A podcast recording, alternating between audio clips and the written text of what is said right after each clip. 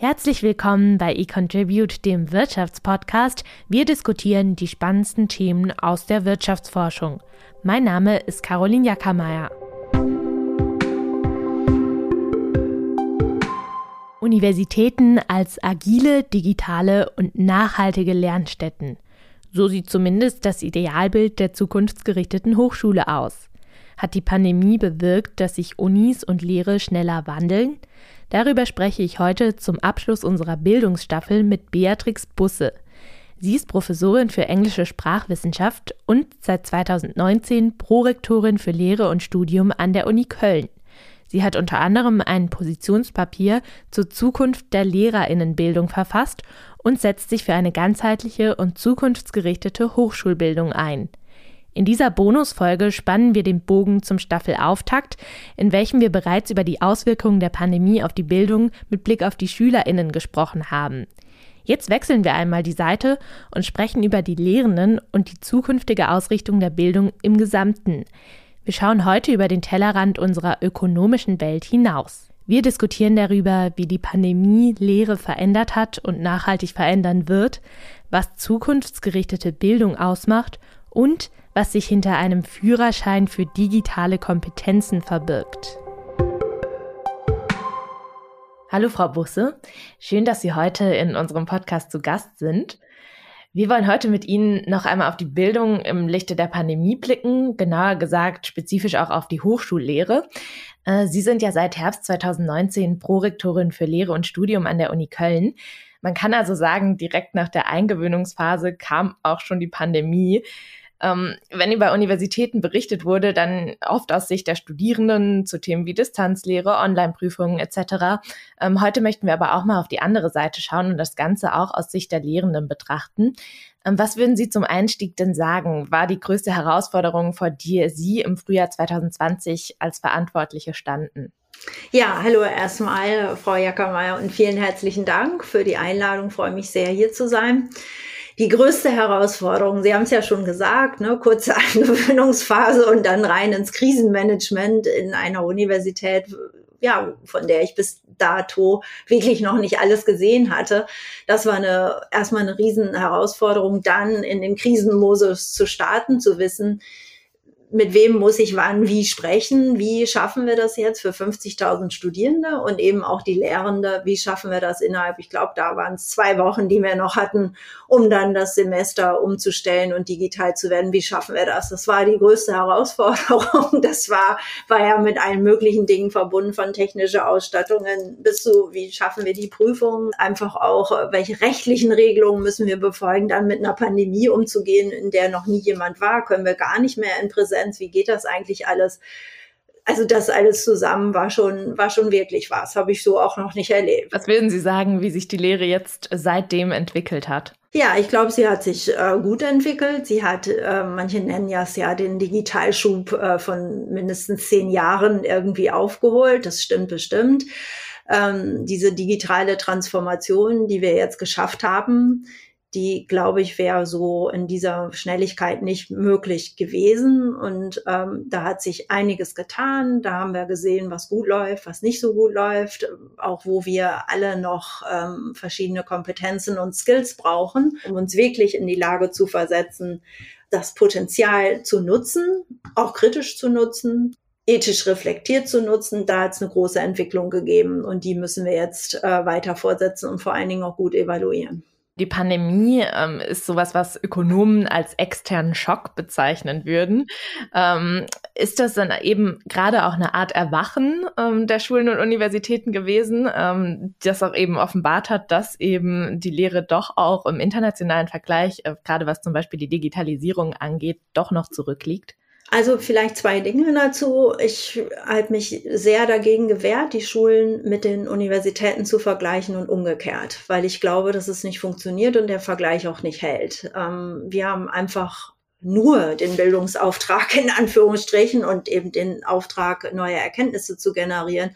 Die Schulen haben den Erziehungsauftrag dazu. Und ich glaube, es ist einfach nicht zu vergleichen. Das ist, ist das Erste. Das Zweite ist, also also natürlich war das jetzt ein Aufwachen und aber auch einfach eine, eine Sicht darauf zu sehen, was auch möglich ist in, in dieser Zeit und was, was wir auch äh, schaffen können. Und diese gemeinschaftliche Akt dessen, wozu wir in der Lage sind, innerhalb, ich sagte es gerade, zwei bis drei Wochen, das mal umzustellen, jetzt das anderthalb Jahre zu schaffen. Die Universität zu Köln hat 80.000 digitale Prüfungen geschafft in verschiedenen Formaten.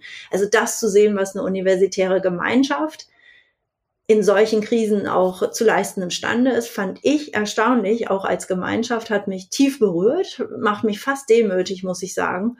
Und trotzdem bricht natürlich auch alles auf und Defizite werden gezeigt, auch Benachteiligungen, Bildungsbenachteiligungen, auch Benachteiligungen von Frauen, die verschiedene ja, Aufgaben übernommen haben zusätzlich noch und die auch, wo auch die, die Forschung jetzt leidet und, und, und. Es, also ich sage mal, die Schwächen des Systems, Universität, sind auch nochmal deutlicher geworden und daran müssen wir jetzt auch arbeiten und das, deswegen will ich es immer gar nicht so ganz gern nur auf die Lehre beziehen, sondern es, es betrifft alle Leistungsbereiche. Ja, wir wollen ja auch heute nicht nur über die Pandemie sprechen, sondern auch über die Zukunft der Lehre im Allgemeinen. Ähm, Sie haben ein aktuelles Positionspapier zu genau diesem Thema geschrieben ähm, und betonen dort, dass es Ihnen wichtig sei, Lehre auf wissenschaftlicher Basis des 21. Jahrhunderts zu modernisieren.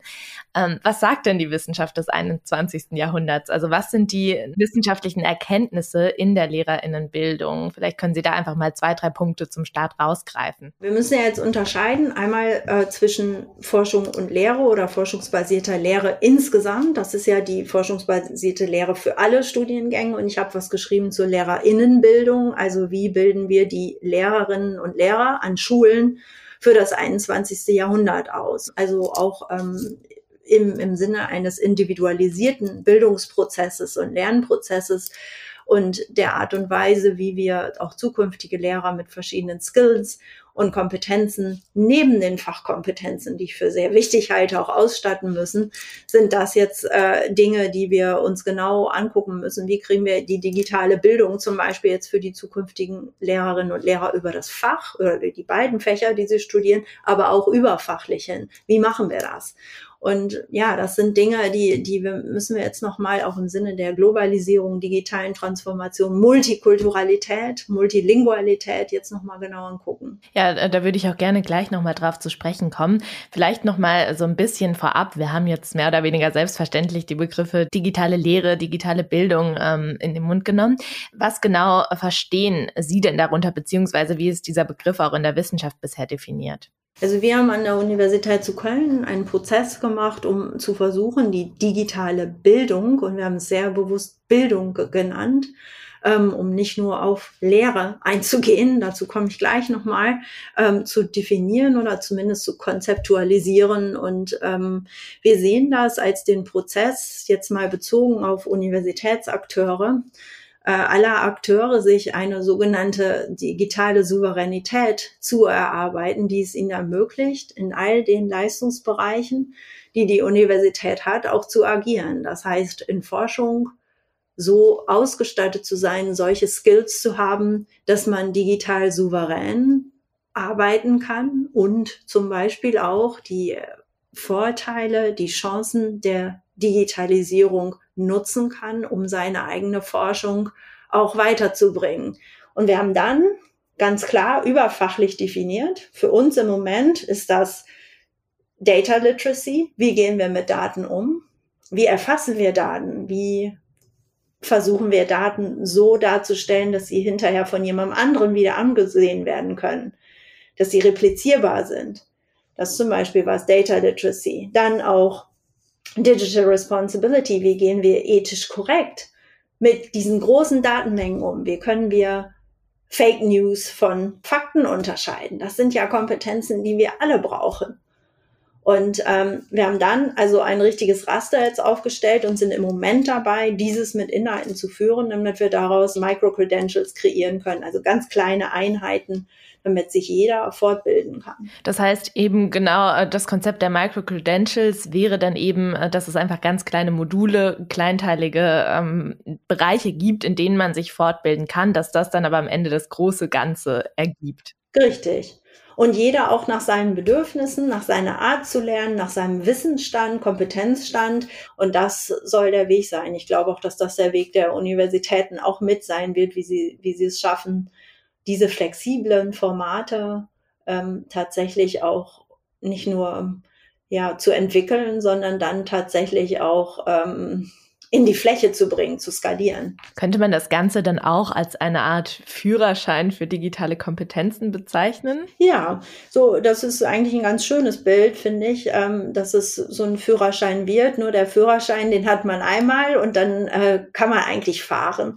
Hier ist es so schnell, äh, weil, weil sich die Inhalte auch permanent verändern dass wir permanent sicher auch nachjustieren müssen. Und diesen, dieser Schnelligkeit, dieser Komplexität, standzuhalten. Und das immer wieder auch als Universität, als Bildungseinrichtung, als Forschungseinrichtung darauf zu reagieren, das ist, glaube ich, eine ganz große Herausforderung, der wir uns stellen müssen. Nun haben wir durch die Pandemie geschafft, äh, gezeigt, dass man das schaffen kann. Aber diese Haltung auch zu behalten, ähm, das ist ja auch nicht immer einfach. Würden Sie auch sagen, dass äh, gerade eben diese Grundeinstellung, diese Haltung dem Thema gegenüber auch vielleicht ein Punkt ist, warum es äh, zum Beispiel vor der Pandemie äh, noch nicht so schnell voranging, weil sich die ganze Einstellung dazu erst wandeln musste? Ja, würde ich sagen. Also ich meine, wir leben, erleben jetzt einen totalen Kulturwandel und ich glaube, ohne den geht es auch nicht. Und ob man das will oder nicht, dem haben sich auch die Universitäten zu stellen und in der Art, wie sie arbeiten werden, ähm, in der Art, wie sie Diversitätsfragen einbeziehen werden, in der Art und Weise, wie wir ko-kreativ interdisziplinär miteinander arbeiten werden und das, das disruptiv ist, wie das ja im Jargon so heißt ähm, ist klar, dass das auch Angst macht. Ich bin ja auch Sprachhistorikerin, das ist wie im Sprachwandel, da sagt man, das ist Fortschritt oder der totale Niedergang, ne? Progress or Decay, so heißt das dann immer. Und so ist das mit Wandel. Aber ich glaube, die Universität, die, die postpandemische Universität wird nicht mehr die gleiche sein. Und für mich ist das gut so. Ich finde das wichtig.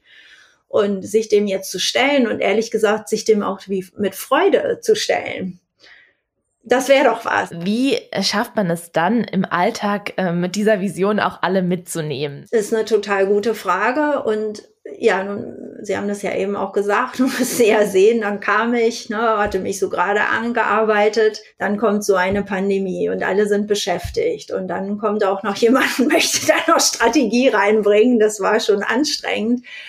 Aber ich glaube, ähm, für mich sind Partizipation und Co-Kreation und damit dann auch interdisziplinär zu arbeiten ganz wichtige Elemente. Und wir haben, wir haben dann so ein Format ja kreiert, was genau das ermöglicht, wo alle die sich A dafür interessieren, dafür eine Expertise haben, Studierende aus allen Statusgruppen eben auch gemeinsam gearbeitet haben, war nicht immer einfach, das ist ja auch klar, weil viel Zeit auch investiert werden musste, aber wir haben immerhin geschafft, jetzt ein Leitbild zu erarbeiten, ja, das Konzept auch von digitaler Bildung ähm, zu entwickeln und auch die Erfahrungen, die wir jetzt alle gemacht haben, da einfließen zu lassen. Sie haben ja auch schon angerissen, dass eben Bildung der Zukunft nicht nur bedeutet, dann digital unterwegs zu sein, sondern dass eben auch sehr viele andere Aspekte wie eben Interkulturalität, globales Denken, ähm, ein weiterer Horizont, aufgeschlossen sein, nachhaltig zu handeln, ähm, etc. eine Rolle spielen. Also würden Sie definitiv sagen, dass diese überfachlichen Kompetenzen, wenn man es jetzt so beschreiben kann, äh, für die zukunftsgerichteten Lehrpersonen unabdingbar sind? Ja, das würde ich schon sagen, dass die unabdingbar sind und auch für die Studierenden und unsere Graduierten. Ich glaube, wir sind dafür verantwortlich, dieses Angebot zu machen und tatsächlich auch äh, deutlich zu betonen, dass wir der Meinung sind, äh, dass man diese Skills braucht. Ich bin aber auch ein ganz großer Verfechter von tiefer disziplinärer Kenntnis, was immer eine Disziplin ist. Wir hatten ja gerade gesagt, die befindet sich im Wandel. Also das finde ich schon. Aber diese überfachlichen Skills sind aus meiner Sicht unumgänglich. Und da gehören jetzt auch die SDGs dazu, also die Sustainable Development Goals. Wie wir das alles schaffen, ist wirklich eine Herausforderung, aber deshalb geht es eben auch fachlich und überfachlich. Ja, jetzt haben Sie vorher, ähm, vielleicht nur um das nochmal gedanklich zu ordnen, ähm, ja auch schon betont, dass man eben Universitäten und Schulen da nicht in denselben Topf werfen kann ähm, und äh, ganz klar Unterschiede sind. Ähm, jetzt hatten wir aber auch schon zu Beginn ähm, das Stichwort Lehrerinnenbildung angesprochen ähm, und jetzt haben wir das Ganze ein bisschen allgemeiner thematisiert. Was würden Sie sagen, ist jetzt nochmal spezifisch auch für die Lehrerinnenbildung, die dann eben ähm, Lehrerinnen, Lehrer an Schulen, ähm, die dort unterrichten, ähm, nochmal spezifisch wichtig? Digitale Bildung, Sprachenkenntnis, Kulturalitäts, ähm, Diversitätskenntnis, das sind ja alles, ne? Also wir sind eine multikulturelle Gesellschaft, wenn da das jemand nicht nicht weiß, nicht kennt, äh, damit nicht umgehen kann, ist das schon eine große Herausforderung. Und dann kommen ne, Rassismus, all diese Bereiche eben auch dazu, dass das ist ganz wichtig, dass die Lehrkraft da die diese Kenntnisse auch auch tatsächlich hat. Und das müssen wir jetzt auch glaube ich in die Fortbildung wenn wir dürften und äh, anders einsteigen jetzt. Wir haben ja auch angeboten verschiedene Zertifikate dazu machen. Die sind sehr sehr gut angenommen worden weil die Uni ne, sich da reingehängt hat und das ähm, auch angeboten hat. Und da glaube ich, dieses berühmte Skilling und Scaling jetzt schnell zu machen, ist unumgänglich. Und ich glaube auch, dass die Universitäten da eine Aufgabe haben. Aber man muss sie auch lassen um das äh, dann nochmal zusammenzufassen, weil ja eben der Grundstein auch für die spätere Bildung ähm, oder Lehre an Schulen ja dann doch eben an den Universitäten gelegt wird. Ja, genau, das ist nochmal ein wichtiger Punkt von Ihnen. Deswegen sage ich auch, es ist die Lehrerinnenbildung eine der größten gesellschaftlichen Herausforderungen, die wir haben. Und das ist nicht nur für die, die Fächer die Lehrer ausbilden. Das betrifft auch die Juristen, das betrifft die Mediziner, das betrifft uns eigentlich alle. Würden Sie dennoch sagen, es müsste im Prinzip auch massive große Reformen geben oder ist der Weg eben gerade über diese kleinen Schritte, über die äh, sowas wie die Micro-Credentials und das einfach Schritt für Schritt voranzubringen? Also das ist sicherlich ein Weg, aber da, da sprechen wir auch über die ähm, Studierenden und die, sage ich mal, im Grunde auch privilegierteren, die sich ohnehin die Zugang zur Bildung haben für die Lehrerinnenbildung an sich, glaube ich, also das habe ich ja auch in meinem Papier dargestellt, gibt es einige Dinge, die, glaube ich, die wir noch gemein in einem gemeinsameren Prozess angehen müssten, als wir das jetzt tun. Ähm, wir haben zwei Ministerien, die sich damit beschäftigen, zum Beispiel. Das ist eine Herausforderung die Strukturen, ne? wer, wer, wer macht eigentlich was, wie kriegen wir auch bessere Nachwuchsförderung noch hin, wie kriegen wir die Forschung in der Lehrerinnenbildung äh, hin, wie kriegen wir das eigentlich hin, dass ein Praxis, Theoriebezug gut gemacht wird, so dass wir auch tatsächlich wissen, was in den Schulen passiert und, und überhaupt. Also da sind ja diverse Fragen, die, die man da angehen könnte. Sie umschreiben oder haben in Ihrem ähm, Papier ja auch umschrieben, dass dieser ganze Beruf äh, neu in Wert gesetzt werden müsse. Das haben Sie jetzt alles schon ausgeführt. Ähm, kann man das dann überspitzt so sagen, dass vielleicht der Beruf heutzutage nicht mehr attraktiv genug ist und das wieder gemacht werden muss? Ja, das finde ich. Also mit dem, was, was da zu leisten ist und welche Grundsteine da gelegt werden, ist es ja einer der wichtigsten, den wir haben. Und in den Bildungsprozessen, die jetzt notwendig sind, ähm, dafür, dass Menschen nachhaltig sich zumindest überlegen, nachhaltig zu leben zu wollen und zur, zum Klimaschutz beizutragen zu wollen. Dazu braucht es Bildung. Und äh, die passiert zunächst dann, wenn man den Kindergarten absolviert hat, in den Schulen. Da, dann ist eigentlich klar, wie wichtig der Lehrerberuf ist. Dann muss ich gar nicht mehr so ganz viel sagen.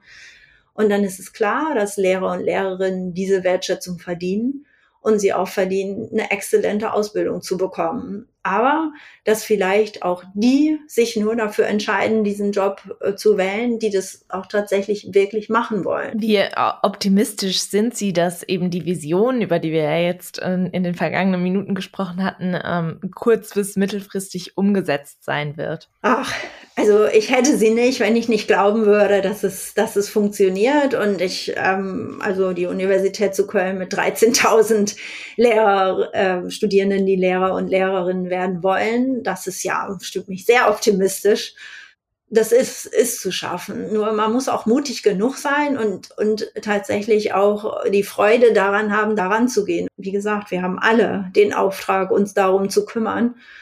Und da jetzt mal auch gemeinsam sich an einen Tisch zu setzen, wie müssen wir das verändern? Wie bilden wir jetzt auch Lehrerinnen und Lehrer schnellstmöglich weiter fort? Und wer macht das? Und wie machen wir es gemeinsam? Das sind ja Fragen, die könnte man, die kann man lösen. Die kann man auch schnell lösen. Ähm, das würde ich sagen, ist doch ein motivierendes Schlusswort. Ähm, ich danke Ihnen auf jeden Fall für Ihre Einschätzung und unser Gespräch. Ich danke Ihnen. Hat Spaß gemacht. Vielen Dank.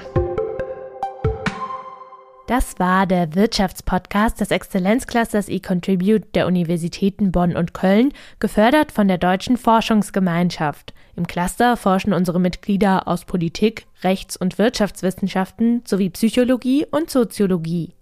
Wir wollen Märkte besser verstehen, um soziale, technologische und wirtschaftliche Herausforderungen der heutigen Zeit zu meistern.